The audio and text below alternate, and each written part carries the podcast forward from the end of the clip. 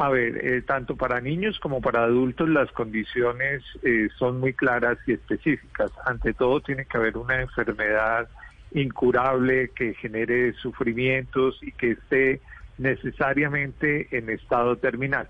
Eso, el estado terminal es objetivable mediante, eh, digamos, evaluaciones médicas y pues se calcula que el tiempo de vida que le pueda quedar a la persona pudiera ser menor a seis meses. Eso se define como enfermedad terminal y tendría que ser a solicitud expresa, informada, voluntaria, autónoma del propio paciente. Los padres de, adolescentes. hipotéticamente, los padres de ese hipotético paciente tendrían que dar el visto bueno. Exactamente, si el niño está entre los 12, el adolescente está entre los 12 y los 14 años, se requeriría concurrencia de los padres. A partir de los 14 años eh, primaría la voluntad del menor. Sí, pero ¿qué características o qué situación tendría que vivir un joven, un adolescente, un niño de 14 años, doctor Luque, para decir, quiero aplicarme la eutanasia sin consentimiento de los padres? Eh, a partir de los 14 años, pues prima la autonomía del menor. ¿Pero en qué circunstancias? es lo que le pues, pregunto. Ya te repito, entonces eh, se requiere que haya una enfermedad terminal. Por lo general eh, son cánceres lo que afecta a personas de esta edad o la mayoría de los casos de eutanasia que se han reportado en Colombia corresponden a enfermedades oncológicas.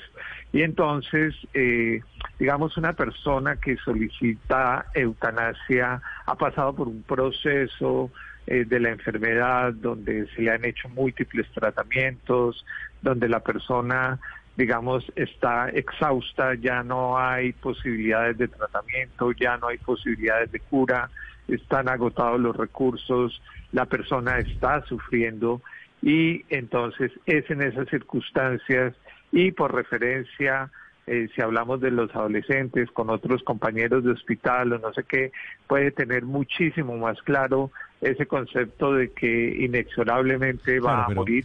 Le, y entonces... le pregunto, doctor Luque, es exactamente eso.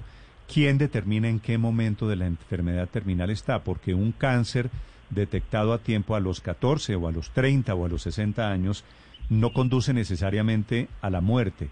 Si a un niño le detectan el cáncer a los, a los 14 años y dice, sabiendo que es un cáncer, vamos a decir, un cáncer en el cerebro, dice, quiero aplicarme la eutanasia, ¿quién decide? ¿Es muy temprano todavía no o, ya sí?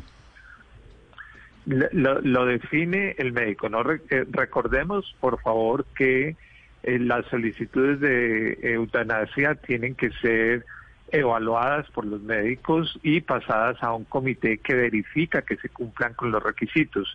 Y el requisito o los requisitos fundamentales y que tienen que concurrir no es uno de, cualquiera, sino eh, tiene que concurrir la voluntad del paciente, tiene que concurrir eh, la situación de terminalidad, y ya la estamos definiendo, básicamente es una enfermedad incurable donde ya las personas han agotado todas las medidas de quimioterapia, radioterapias, tratamientos, etcétera, y donde eh, hay sufrimiento y entonces eso se evalúa, se verifica por el comité y si se cumplen las condiciones para configurar el derecho, pudiera llegar a realizarse el procedimiento exclusivamente por un médico.